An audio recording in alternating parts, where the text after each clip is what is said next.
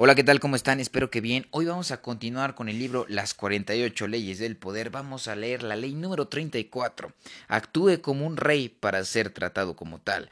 Así que sin más que decir, rápidamente comenzamos. Cerramos los ojitos o nos relajamos y nos dejamos llevar hacia este mundo de letras. Ley número 34.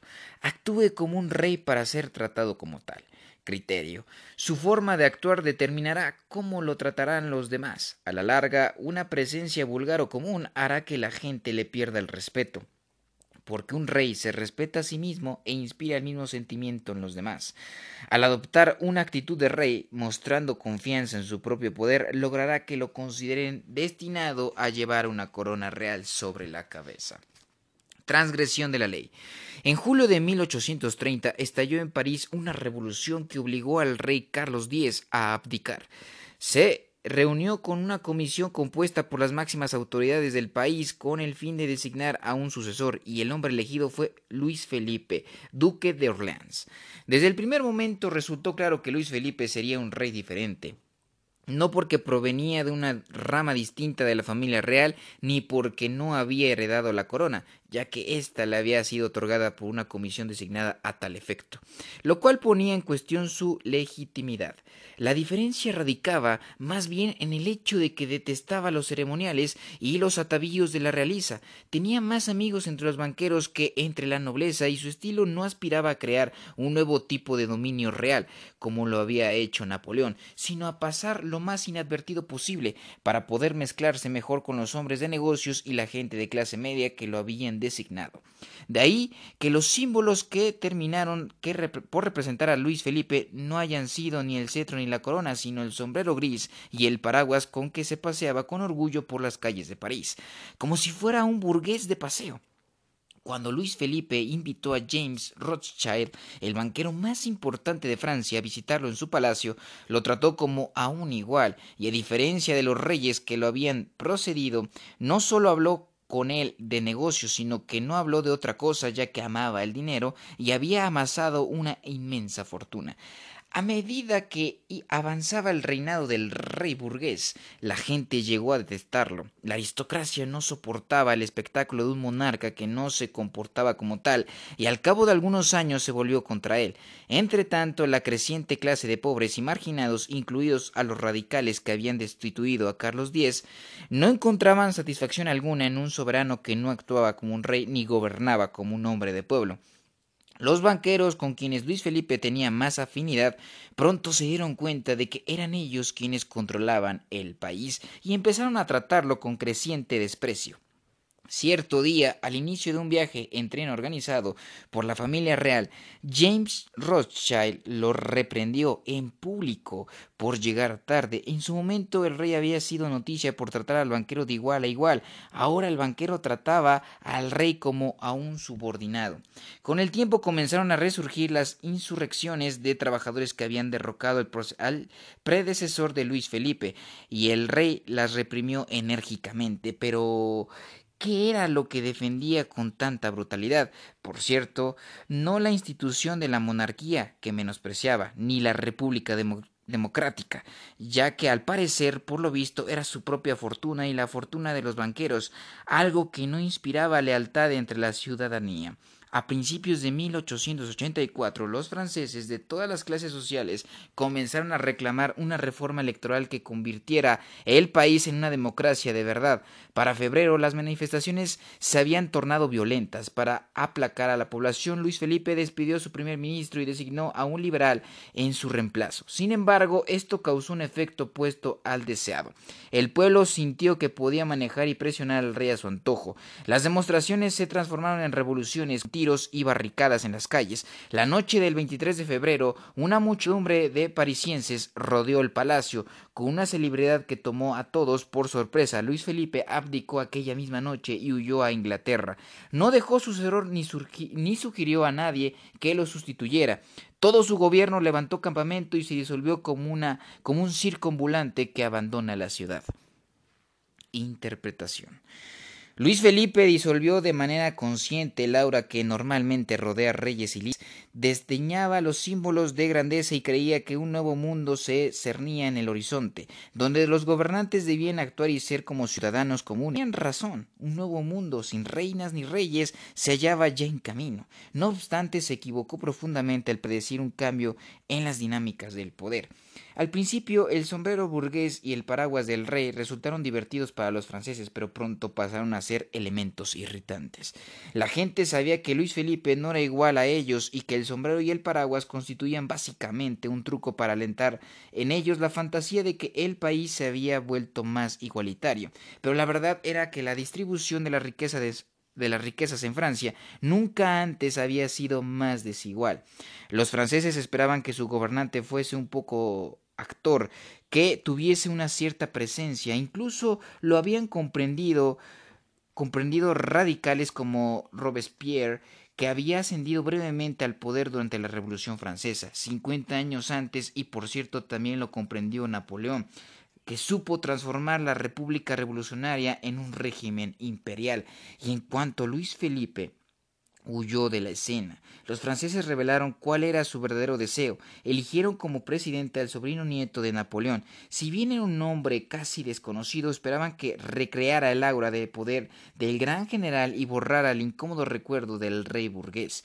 Puede suceder que individuos de poder se sientan tentados a simular un aura de hombre común y traten de crear la ilusión de ser iguales a sus súbditos o subalternos, pero la gente a la que digieren ese gesto falso con la intención de impresionarla, pronto detecta la farsa. Comprende muy bien que no solo le están dando más poder, sino solo una ilusión de compartir el destino del poderoso. El único tipo de toque popular que funciona es el que utilizó Franklin Roosevelt, un estilo que indicaba que él presidente compartía valores y objetivos con el común de la población, al tiempo que íntimamente seguía siendo un patricio. Nunca pretendió borrar la diferencia que lo separaba de las masas. Los líderes procuran disolver esa distancia mediante una falsa camaradería. Pierden en forma gradual la capacidad de inspirar lealtad, temor o afecto. Lo único que generan, en cambio, es desprecio. Al igual que Luis Felipe, son demasiados chatos hasta para aspirar a la guillotina. Lo mejor que pueden hacer es desaparecer en medio de la noche, como si nunca hubiesen existido. Observancia de la ley. Cuando Cristóbal Colón trataba de conseguir fondos para llevar a cabo sus legendarios viajes, muchos de los que lo rodeaban creían que provenía de la aristocracia italiana. Este dato pasó a la historia mediante una biografía escrita después de la muerte del explorador por el hijo de este. Allí se le describe como descendiente de un tal conde Colombo del castillo de Cúcaro en, en Montferrat Dicho Colombo, a su vez, sería descendiente del legendario general romano Colonio, y dos de sus primos hermanos habrían sido descendientes directos de un emperador de Constantinopla, sin duda una de ascendencia ilustre. No obstante, no era más que una ilustre fantasía, dado que Colón era en realidad el hijo de Dominico Colombo, un humilde tejedor, luego dueño de una vinería durante la juventud de Cristóbal, y por último vendedor de quesos. Fue el propio Colón quien creó el mito de su noble ascendencia, ya que desde temprana edad sintió que el destino lo había elegido para realizar grandes proezas y que en su sangre llevaba una especie de realeza. Por lo tanto, actuó como si, en efecto, descendiera de la, de la nobleza. Después de un poco de una poco notable carrera como comerciante a bordo de un barco mercante, Colón, oriundo de Génova, se radicó en Lisboa. Gracias a la falsa historia de su origen noble, se casó con una joven de una reconocida familia de Lisboa que tenía excelentes conexiones con la realeza de Portugal. Mediante su familia política, Colón consiguió una audiencia con el rey de Portugal, João II, a quien solicitó el financiamiento de un viaje hacia el oeste, a fin de descubrir una ruta más corta al continente asiático. A cambio de la promesa de cualquier descubrimiento que deparara el tal viaje, se haría en nombre del rey de Portugal. Colón pretendía obtener varios derechos, el título de gran almirante de los mares oceánicos, el cargo de virrey de las tierras que descubriera y el 10% del futuro comercio con tales tierras. Todos estos derechos debían ser vitalicios y hereditarios. Colón presentó sus exigencias a pesar de que hasta ese momento no había sido más que un simple comerciante, no conocía casi nada de navegación, no, había, no sabía manejar un cuadrante y nunca había conducido a un grupo de hombres. En síntesis, no tenía ninguna de las calificaciones necesarias para para el viaje que proponía. Además, su petición no, incluía detalle alguno de cómo proyectaba llevar a cabo sus planes. Lo único que ofrecía era promesas vagas. Cuando Colón finalizó su presentación, Joao II sonrió. Con cortesía declinó la oferta, aunque dejó la puerta abierta para el futuro. En ese momento Colón debió de haber observado algo que nunca olvidaría. Si bien el rey rechazó sus exigencias y le negó el apoyo solicitado, lo trató con consideración y respeto. En ningún momento se burló de sus proyectos de Colón, ni cuestionó sus antecedentes ni sus credenciales. De hecho, el monarca quedó impresionado por la audacia de la petición y se sintió cómodo en compañía de un hombre que actuaba con tanta confianza. Aquella reunión debió de haber convencido a Colón de que su instinto lo encaminaba en la dirección correcta. Al pedir la luna, de inmediato había ascendido de nivel, pues el rey supuso que un hombre que pedía un precio tan alto por sus servicios, salvo que fuera un loco, y Colón no parecía serlo, realmente debía de valerlo. Unos años más tarde Colón se trasladó a España. Utilizando sus relaciones portuguesas comenzó a moverse en los altos círculos de la corte española. Recibió subsidios de ilustres financistas y compartió la mesa con duques y príncipes. Ante todo, ante todos ellos reiteraba su pedido de financiamiento de un viaje al oeste con las mismas condiciones planteadas a Joao II. Algunos, como el poderoso duque de Medina, se mostraron dispuestos a ayudarlo, pero no podían hacerlo ya que carecían del poder necesario para otorgarle los títulos y derechos que exigía. No obstante, Colón no cedió. Pronto comprendió que había una sola persona capaz de concederle lo que él quería, la reina Isabel. En 1487 consiguió al fin una audiencia con la reina y aunque no logró convencerla de que financiara el viaje, sí logró fascinarla con su simpatía. A partir de ese momento Colón fue huésped frecuente del palacio. En 1492 los españoles expulsaron definitivamente a los moros que habían invadido parte del país varios siglos antes, liberando el tesoro de la carga de la guerra. Isabel podía acceder a las demandas de su amigo explorador, de modo que decidió pagar por tres barcos su equipamiento, los sueldos de las tripulaciones y un modesto subsidio para Colón. Para Colón. Pero lo más importante de todo, firmó un contrato que otorgaba a Colón los títulos y los derechos que reclamaba. Lo único que le negó, y eso solo aparecía en la letra chica del contrato, fue el 10% de todos los ingresos producidos por cualquier territorio que descubriese. En realidad, era una exigencia absurda, ya que Colón pretendía que este beneficio se le otorgara por tiempo ilimitado. Si esa cláusula se hubiese incluido en el correr del tiempo, Colón y sus herederos se habrían en la familia más rica del planeta. Colón nunca leyó la letra chica. Satisfecho por que sus exigencias habían sido aceptadas, Colón se hizo a la mar aquel mismo año en busca de una nueva ruta hacia el lejano oriente. Antes de partir, contrató al mejor piloto que pudo encontrar para que lo ayudara a llegar a destino. La misión de encontrar dicha ruta fracasó, pero cuando Colón solicitó a la reina al año siguiente que le financiara un viaje aún más ambicioso, ella accedió. Para entonces ya se hallaba convencida de que Colón estaba sido, estaba sido destinado a realizar grandes proezas. Interpretación. Como explorador, Colón fue, en el mejor de los casos, un mediocre. Sabía menos del mar que cualquiera de los marineros de su tripulación. Era incapaz de determinar la, la latitud y longitud de las tierras descubiertas. Confundió islas con vastos continentes y trataba mal a su tripulación, pero en una cosa era un verdadero genio, sabía venderse. De lo contrario, ¿cómo se explica que el hijo de un vendedor de quesos, un mercante marino de bajo nivel, haya conseguido congraciarse con la más con las más altas familias de la aristocracia y la realeza? Colón tenía una sorprendente capacidad para fascinar a la nobleza, y ello provenía de su porte y su actitud. De él emanaba una sensación de confianza que no guardaba relación alguna con sus medios y recursos. Pero su confianza no era no era la burda y agresiva autopromocionando autopromoción de una advendizo, sino un aplomo firme y sereno. Era el mismo tipo de confianza que mostraban los nobles. Los poderosos de esas antiguas aristocracias no sentían la necesidad de probarse o de reafirmarse. Siendo nobles, sabían que siempre merecían más y lo exigían.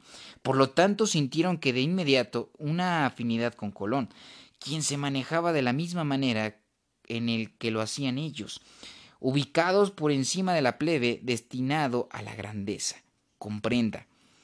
Esta Está en sus manos fijar su propio precio. Su actitud refleja lo que usted piensa de sí mismo. Si pide poco, arrastra los pies y baja la cabeza. La gente supondrá que ese es el reflejo de su carácter.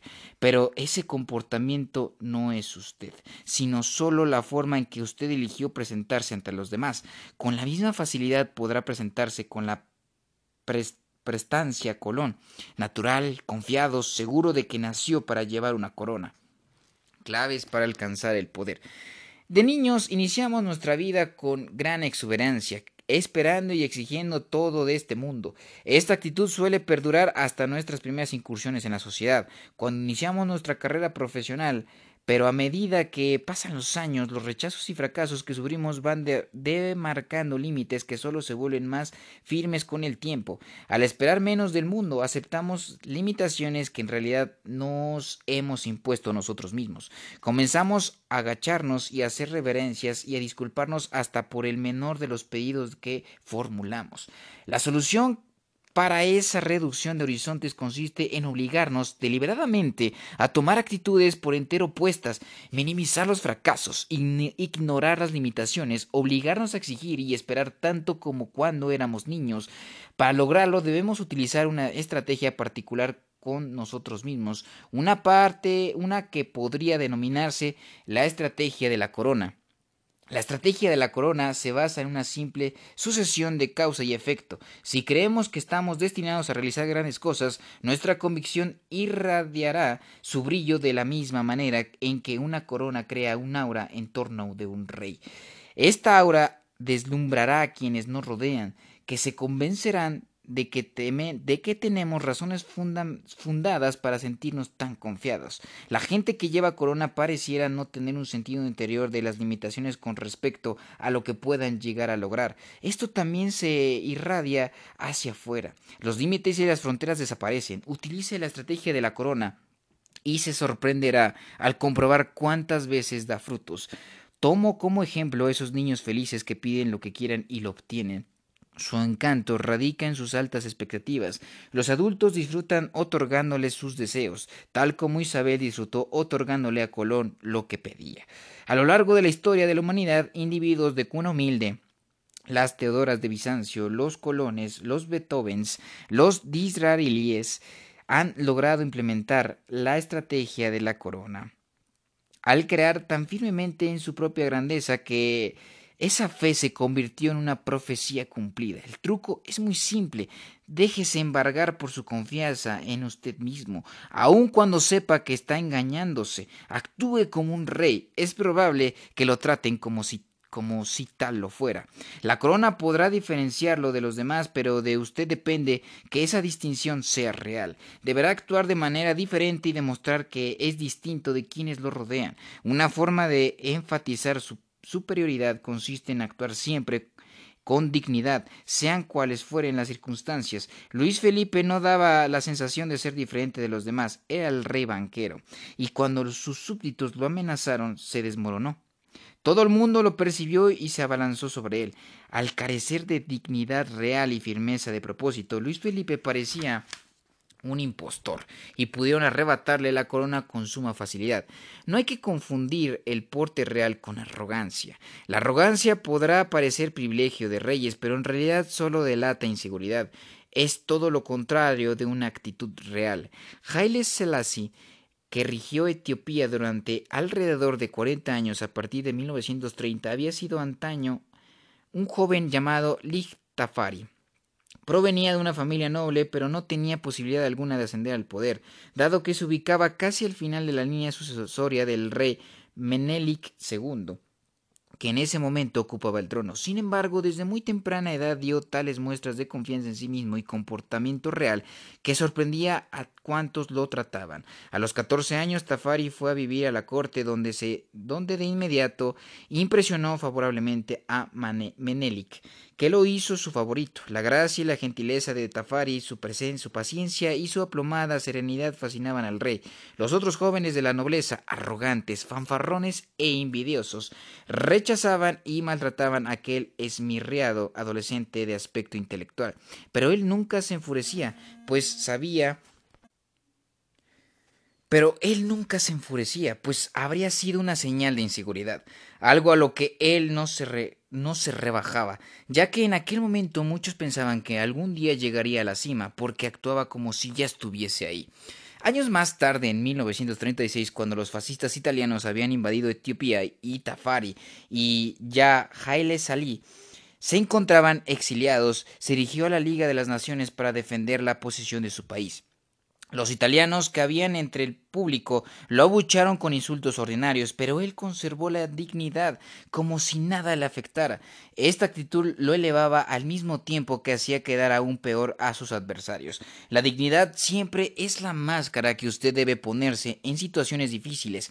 Es como si nada lo afectara y usted tuviera todo el tiempo del mundo para reaccionar. Es una actitud que irradia y genera mucho poder.